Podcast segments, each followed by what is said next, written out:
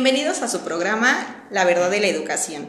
El tema que abordaremos hoy será sobre la evaluación de la educación en México y cómo ésta se lleva a cabo en la vida académica de todos los estudiantes, que abarca desde la educación básica hasta el nivel superior. Por nuestra cabeza surgen diferentes preguntas que intentaremos resolver. ¿Qué es la evaluación?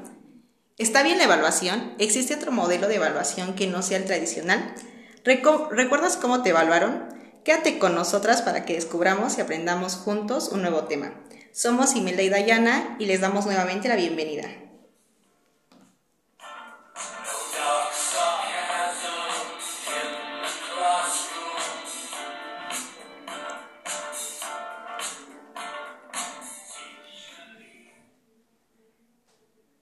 Bueno, hoy tenemos un tema que me parece muy interesante y que de una u otra manera hemos estado inmersos en este proceso. Desde que nos integramos a la vida estudiantil y que si lo pensamos, se vuelve parte muy importante de nuestra vida.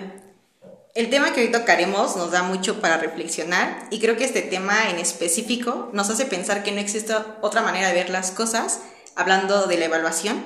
Pero bueno, para eso existen expertos que nos pueden abrir el panorama. Y en esta ocasión, para esto, tenemos el día de hoy el gusto de compartir espacio con unas expertas en este tema de evaluación. Se encuentra con nosotros la doctora en evaluación curricular de la UNAM, Magali de Jesús Andrade, la maestra de educación básica, Perla Vieira Macario, y la docente en educación media superior, Joana Coset Mejía Castillo.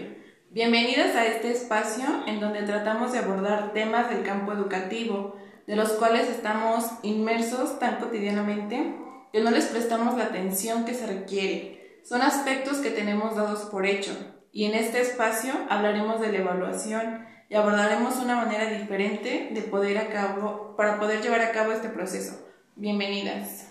Hola, mucho gusto y como ya lo dijo Dayana, yo soy Magali y entonces estaré, gracias por la invitación y estaremos platicando acerca de este tema. Igualmente es un gusto estar aquí, gracias por la invitación. Igual, un gusto estar con ustedes y acompañarlas en este momento. Bueno, el tema de la evaluación es algo que continuamente pues está en debate en nuestro país. Y hoy nuestras expertas en el tema nos van a platicar de lo que la evaluación, de qué es la evaluación, a qué se refiere y cómo esta pues la llevamos a cabo eh, nuestro, en nuestro día a día y a partir de lo que sabemos y de lo que, y de, bueno, claro, su propia experiencia. Y también nos hablarán de un tema de cómo podemos cambiar esta evaluación tradicional que es tan estructurada y que tiene un enfoque, por un enfoque pues diferente, el cual pues eh, se ve en la evaluación como crítica y artística. Para empezar nos gustaría escucharlas. Para ustedes, ¿qué es la evaluación? Bueno, yo considero que la evaluación es un control y también a la vez una medición este, de la rendición de cuentas, este, las cuales este, nos van a llevar a un objetivo, este, que este objetivo nos valide o nos amerite la planeación que anteriormente se lleva. Bueno, y en mi caso la evaluación consiste más como en una valoración de conocimientos y el grado de avance que se debe de alcanzar en determinado tiempo. Eso es más como un proceso. Sin embargo, pues hay distintos modelos de evaluación en los que cada uno pues, eh, se consideran medios eh, diferentes que consideran adecuados para la obtención de los resultados. Mm, bueno, como ya lo mencionaron mis compañeras, sabemos perfectamente que la evaluación nos va a ayudar a mantener cierto control sobre algo y bueno, esto, esto según Duque en 1993, pero obviamente que como objeto no solo es la revisión de lo realizado, sino también se debe llevar a cabo el análisis sobre las causas y razones para determinar estos resultados que queremos llegar o los que queremos llegar. Y esta elaboración de un nuevo plan en la medida que se proporcionan antecedentes para que lleguemos al diagnóstico para poder implementar estas nuevas estrategias. Pero esto es un poco contradictorio porque esto es un concepto general, ya que esto también va a depender de las necesidades, propósitos u objetivos de cada institución para la rendición de cuentas. Y desde esta perspectiva yo puedo decir que eh, no se puede determinar que las situaciones educativas se tendría que hacer una valoración un poco más particular para saber cuáles son las necesidades de cada una de esas instituciones en cuestión de planeación y eso es lo que yo les puedo aportar. Entonces la evaluación la vemos como, bueno, usualmente nosotros eh, como estudiantes o que fuimos estudiantes, pues lo vemos como esa medición o como la medida que, que nos califica, ¿no? Pero tú nos dices que la evaluación va mucho más allá porque se trata también de, de, encontrar características, de las posibles habilidades que tengan los alumnos y todo, o sea, es mucho más amplio. Sí, sobre todo porque, bueno, creo que todos los que no conocemos sobre este tema, eh, pensamos que la, eh, la, evaluación como tal es un examen y, eh, y no, creo que esto es un, podemos decir que eso es lo que nos han dicho, ¿no? Pero ya cuando tienes un poco más de conocimiento en el campo, la evaluación es completamente un entramado de todas las cosas, desde lo administrativo, de, desde hasta las personas que conforman el alumnado son parte de. Bueno, entonces, por ejemplo, este, yo me acuerdo mucho de una experiencia que tuve en la primaria, hace mucho tiempo, pero ahorita que hablan así como de verlo no solo como un examen, no solo como de, ay, pues esto está bien, esto está mal, porque me imagino que para eh, usted, maestra de educación básica, es más complicado evaluar a niños que a, no digo que a jóvenes, pero los niños son como más subjetivos, tienen un pensamiento diferente y hacen cosas diferentes. Y meterlos como en esta estructura formal de evaluación, siento que, que, que hace que ellos ya nos se rompan, rompan ese pensamiento, ¿no? Y yo lo veía en una ocasión que una maestra me pidió una maqueta y, y pues este, yo puse el agua de color azul porque uno piensa que cuando es niño pues que el agua es azul. Y la maestra fue así de, no, o sea, las cosas deben de ser así y se debe de calificar así, la estructura de tu maqueta está mal porque bla, bla, bla, bla, ¿no? Entonces, pues ahí es donde uno empieza como a romper, este, a, crear un pensamiento más cuadrado, pero también siento que es por, porque a uno lo van evaluando como va queriendo el sistema, ¿no? Bueno, sí, estoy totalmente de acuerdo contigo de que todas este, tenemos una manera diferente de ver las cosas, ¿no? Igual este, de cómo las percibimos, igual como alumnos no nos ponemos en ese papel. Y también considero por eso la importancia de implementar el arte en las aulas, irla normalizando este, para estar conscientes de la diversidad de pensamientos que existen en nuestro entorno. Este, pero desgraciadamente desde que nos incorporamos a, la, a, a, un sistema educativo nos van diciendo cómo debemos de hacer las cosas, cómo tú como niño debes de, por ejemplo en educación básica, de que no, la fecha con la primera letra rojo y todo lo demás gris, entonces ya los vas este, como que yendo a que recaten reglas y normas y no los dejas este no los dejas este que su imaginación que bueno, estimular su imaginación. Es por eso que nosotros por eso consideramos esto una este, evaluación formal, no por medio de exámenes, o sea, por medio de lo que ya desde arriba viene y nos vienen diciendo de cómo debe de ser, igual como docentes, y nos limitamos mucho, tanto maestros como alumnos. Bueno, eh, esto, como menciona, es la, la evaluación como un medio formal, ¿no? Además, este, existe un modelo que puede ser un poco menos estandarizado, en donde se pone más atención a la comprensión del sujeto. Este es un poco más abierto eh, a lo que son los diferentes tipos de alumnos, porque pues se van viendo como más sus características. Eh, y este modelo yo lo entiendo como más interpretativo. Pero a ver, ¿qué nos pueden decir sobre bueno, referente a lo que tú estás diciendo, creo que estás hablando de lo que sería el modelo de evaluación como crítica artística. Y bueno, yo en algún tiempo hice una pequeña investigación sobre este tema que, bueno, como saben, el, el educador que implementó esta teoría, por así decirlo, fue Elliot Eisner y obviamente considera que la enseñanza debería de apropiarse como un arte y obviamente al profesor como un artista. Entonces decimos que es una actividad de valoración porque la misma educación es una, una actividad normativa. Por consiguiente, este proceso eh, debe determinar el valor educativo de los sucesos que obviamente ya teníamos eh, antes registrados y debe sustentarse en esta utilización de criterios pues para que sean adecuados para los alumnos. Eh, obviamente también la, evaluación implica valorar situacionalmente contextualizando cada una de las necesidades de estos alumnos, porque obviamente cada uno tiene un contexto histórico, cada uno tiene circunstancias diferentes a lo que cada uno de los alumnos tiene, y obviamente estas peculiaridades van a singularizar a cada uno de los alumnos y van a determinar cada situación educativa concreta. Bueno, entonces yo creo que este modelo suena como una manera como de resolver la evaluación que como ya habíamos dicho, la tenemos vista como algo malo, ¿no? Porque si pensamos en la evaluación, creemos que es algo malo, que nos va a ir mal, nos estresamos y creamos escenarios catastróficos. Pero con lo que menciona, la evaluación como crítica artística sería un proceso único para los estudiantes, como poner más atención en lo que cada alumno tiene como cultura y como experiencia humana.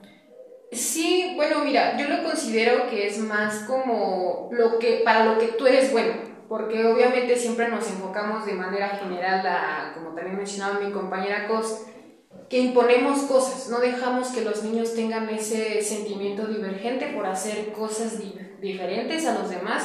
Y obviamente aquí también el papel de uno como profesor es el de canalizar estas nuevas actitudes, estos nuevos modelos de enseñanza y dejarlos ser libres. Esto, es lo que pretende más o menos este, este modelo y obviamente dentro de los planteamientos de este autor ah, tendríamos que poner un poco más de atención a los modelos artísticos que nos hacen repensar en el cómo vamos a nosotros a aprender.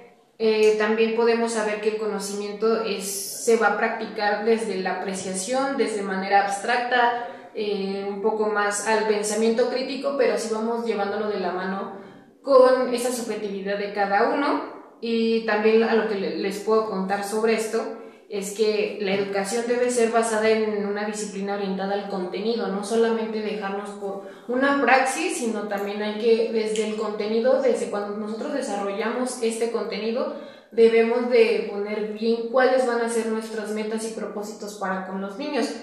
Obviamente que tenemos que saber también que la educación no es meramente entrenar, sino crear y pues sabemos nosotros como, como expertos que pues es el crecimiento para nuestros educandos. Sí, y más bien siento que, que por ejemplo, la mayoría de las veces la, la institución, la, el sistema educativo o los docentes exigen más este, resultados que procedimientos, que, o que tú tienes estas habilidades, tú estas, y, todo lo que, todo quieren que sea igual, ¿no? homogéneo y que todo sea para Efectivamente, mira, justo lo que acabas de decir, eh, lo que busca también la institución, porque esto también importa mucho como institución, es que quieren homogenizar. O sea, ya no les importa tanto como de, ay, es que este chico es bueno para esto. No, ya es como de, entrégame cierta estadística de quiénes son buenos para matemáticas, quiénes son. O sea, ya es pura clasificación. Entonces, este enfoque también nos va a ayudar a que el estudiante trabaje con el profesor y puedan llegar a crear nuevos proyectos. Y obviamente el criticismo y el peritaje educativo se nutren más en cuestión de las artes y por eso había un apartado donde dice específicamente que nosotros debemos de llegar a implementar esa, esa parte artística, ¿no? Eso es lo que yo les quiero decir como de hay que hacer una comparación. Las artes nos ayudan a emanar sentimientos, creatividad, y entonces eso es lo que vamos a tratar de implementar en la educación, no que sea tan rígida, que llegue a ser un poco más exploratoria. sí, sí. Y bueno, por ejemplo, bueno, ustedes, este, maestras, ¿cómo ven este, esta, este tipo de evaluación? ¿Funcionaría en sus escuelas, bueno, en su contexto? ¿O creen que quedarnos con el tradicional está bien? Bueno, pues yo considero que este modelo está muy bien. Me parece muy buena idea tanto para un enfoque, tanto solo para un estudiante, ¿no? Para que él mismo desarrolle sus, sus cualidades. Y estoy en, de acuerdo con este enfoque. Ah, pero sin embargo, vámonos a la realidad, pues no es lo mismo. Vemos a los estudiantes como una cifra, como lo había mencionado anteriormente. Los objetivizamos, ¿por qué? Porque no tenemos como las instalaciones, el tiempo necesario para poder desarrollar y centrarnos muy bien este en este en cada persona. Ajá, exacto, en cada persona. Entonces también vemos por otro lado la demanda educativa que se presenta en las aulas. Son demasiados alumnos, lo cual que provoca que nosotros como docentes no, este, no tengamos el tiempo necesario para darles la buena evaluación a los alumnos que requieren. Ah, sí, mira, yo coincido también muchísimo con eso porque uno de los propósitos también es que el maestro haga un análisis detallado de sus alumnos, pero al haber tantos, se nos complica a nosotros demasiado el estar teniéndole como la atención debida a cada uno de ellos, ¿no? ¿no? Ajá, exactamente. Entonces... Sí, es muy, bueno, desde mi punto de vista también coincido y comparto las ideas de mis compañeras, pues que ser teóricamente pues es un modelo que debería aplicarse y que tendría muchas aportaciones eh, cuando ya son profesionales los alumnos, ¿no? Entonces, eh, el sistema educativo te limita porque solamente se basa en lo cuantitativo. Y lo cualitativo, que es en lo que se enfoca este modelo, pues lamentablemente se va dejando de lado, entonces pierde como su significancia eh, a la hora de evaluar y pues la subjetividad se va perdiendo también. Como ya se mencionaba también el, pues esta creatividad desde la infancia debería de ser desarrollada y es totalmente lo contrario, o sea, desde las clases de que tú dices al niño, oye, pues es que se tiene que hacer esta actividad tal como te la estoy pidiendo, debes de desarrollar estas actividades en este tiempo. En la misma evaluación pues te va diciendo, de esta fecha a tal fecha tienes que cumplir con ciertos requisitos. Entonces la particularidad de cada niño se va perdiendo desde ese punto de vista, ¿no? Y pues, em, sobre todo en la primaria tiende a ser así. A lo mejor hay un poco ya más de libertad en la secundaria, en la prepa y en la universidad, porque pues cada profesor elige los criterios de evaluación para cada uno, pero sigue siendo muy ambiguo, entonces no, como no hay un modo de aplicarse correctamente este modelo. Y bueno, yo desde mi experiencia que he podido trabajar afortunadamente con algunos o varios de los ciclos escolares, yo te puedo decir que sí cambia completamente la perspectiva de la evaluación en cuestión para cada uno de los grados escolares. Apoyo completamente a mi compañera Perla porque cuando estamos en el proceso de ser infantes somos más esponjitas, ¿no? Y la información se nos pega, somos más creativos. Entonces, al momento de nosotros hacer una evaluación con ese propósito de la creatividad o de ser más artísticos, eh, los aspectos estéticos expresivos de cada uno de los trabajos que pedimos para evaluación se, se evalúan de manera subjetiva. Entonces, es un poco más fácil. Y tenemos que también descubrir nuevas herramientas que nos ayuden a conocer o cómo podemos evaluar este, este proyecto. Y obviamente que nos lleva a reflexionar sobre todo en materias que ya están fundamentadas, porque como hace rato me mencionabas tú de tu experiencia con el color del agua, si lo tomamos con una materia que es un poco más firme, que no tiene que ver con la creatividad, hablo de ciencias exactas como matemáticas, obviamente este, nos tiene que dar un resultado igual a todos, ¿no? Pero hay varios métodos que a los niños les van a llevar a ese resultado. Entonces aquí aplicaría esa, esa cuestión, esa libertad, obviamente, de poder elaborar sus ejercicios como ellos gusten. En ese aspecto, en cuestión de los que son de kinder a primaria, sí funciona. Secundaria creo que ya no sería tanto, porque aquí es cuando ya nos enfrentamos a un cambio de, de, personalidad, de forma de ser de los niños, y aquí sí tenemos que imponer nosotros un poco, pero para mantener el control de cada uno de los, de los, alumnos. Y ya cuando pasamos nosotros a licenciatura nos cuesta muchísimo más trabajo todavía porque Obviamente no es lo mismo la licenciatura en Derecho que la, una ingeniería. Entonces, obviamente, sí, ya vamos enfocados con ciertas cosas o ciertos criterios que nos van a llevar a definir esa evaluación como examen, como tú me decías, y también nosotros como proyectos y planeaciones educativas, porque no es lo mismo creo, creo desde mi punto de vista que funciona más para, para primaria y, y kinder. Bueno, este tema pues nos da como mucho, para mucho de qué hablar, pero nos gustaría que cada una nos diera entonces una pequeña conclusión de lo que piensan, que es este modelo, les gustaría, aunque no se puede, pero sí les gustaría implementarlo. O sea, bueno, pero ahorita como yo en mi licenciatura y así, bueno, como maestra, mira, mmm, créeme que sí me gusta un poco porque las clases o las que he dado son de derecho o igual de pedagogía, ¿no? Y aquí el único problema en cuestión de esas, de esas licenciaturas es que nos apegamos mucho a lo teórico y ahí no podemos cambiar nada. Eh, si implementamos este modelo, yo te puedo decir que hay unas posibles limitaciones donde no todas las personas poseen esa habilidad de evaluar mediante lo que es la crítica y la apreciación objetivamente. También debemos de tener como que esa, esa, mm, esa visión más amplia de las cosas, no, no ser tan cuadrados como me, me decías hace rato.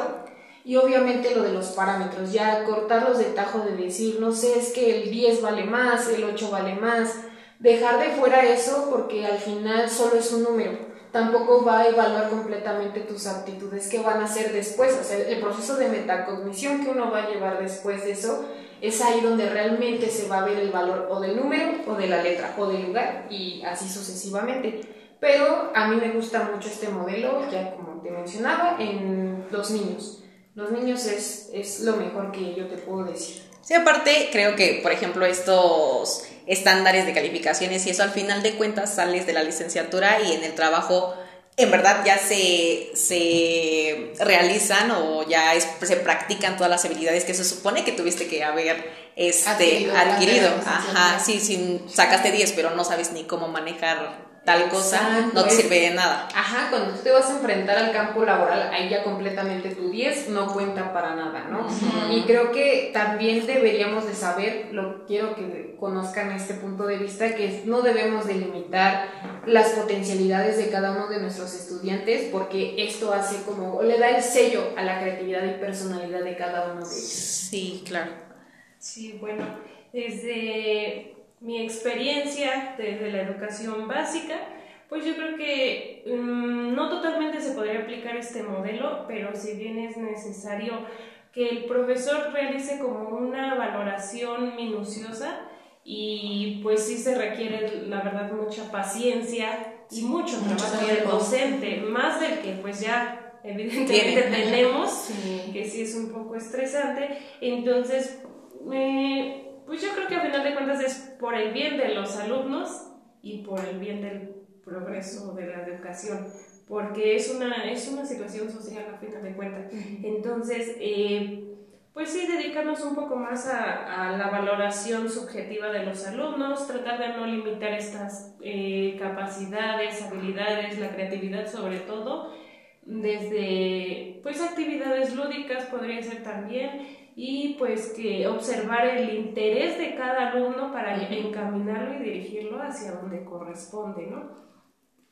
Y bueno, pues sí, sería eso. Yo creo que de, desde mi punto de vista. Concuerdo con mis compañeras de, bueno, ya poniéndonos a pensar de cómo evaluamos, ¿no? Cómo actualmente estamos evaluando y nosotros creemos que es lo correcto cuando no es así, porque como seres humanos tenemos una diversidad, ¿no? Entonces nos enfocamos solamente a que este proceso sea lineal y que todos deberían de seguir las mismas. Entonces se me hace muy interesante este proceso y concuerdo con Perla de que dice nada más cambiaría de que sería de una manera escalonada porque tanto como alumnos y como docentes estamos tan acostumbrados a que sea todo así tan sistemático que salirnos tantito de la raya de A nos causa un poco de de miedo, de angustia de qué va a pasar después. Entonces, este, sería como de una manera escalonada. Sí, exactamente. Completamente. Sí. bueno, entonces, como conclusión, yo creo que esta manera de evaluar ya queda en cada docente. En ser un poco menos exigente y que dejemos de generalizar a todos, ¿no? poder empezar a tomar en cuenta las habilidades de cada uno de sus alumnos y de la manera de trabajo que tienen, además de que la evaluación pues dejemos de que sea tan tradicional y el examen y la rúbrica. Entonces, sí, como ser un poco más abiertos, porque justo como decías de si no cumple con, con lo que estamos pidiendo, ya lo vemos como algo muy malo y que no está aprendiendo, aunque en realidad su proceso de aprendizaje puede ser diferente. Sí, pues todos los alumnos al final de cuentas son, todos somos diferentes, ¿no? Y hay que empezar también a ver pues las habilidades, las actitudes, los intereses, que también es muy importante porque uno quiere que sus alumnos sean ingenieros y pues uno quiere ser cantante, ¿no? Y al final de cuentas, pues, pues solamente hacemos eso, este, producimos lo que, lo que hasta a veces el mismo profesor quiere o se interesa. Bueno, pues eh, a nos gustaría seguir platicando de este tema, pero pues el tiempo se nos terminó. Y no nos queda pues más que agradecer su tiempo, a ustedes maestras, gracias por estar aquí, gracias por venir. Y pues muchas gracias por sus aportaciones a este tema, esperamos que pues se hayan sentido cómodas y pues nos gustaría que algún, en algún momento nos volviéramos a ver en otro episodio. Y pues muchas gracias, maestras. Gracias, gracias. Un placer estar con ustedes. Gracias.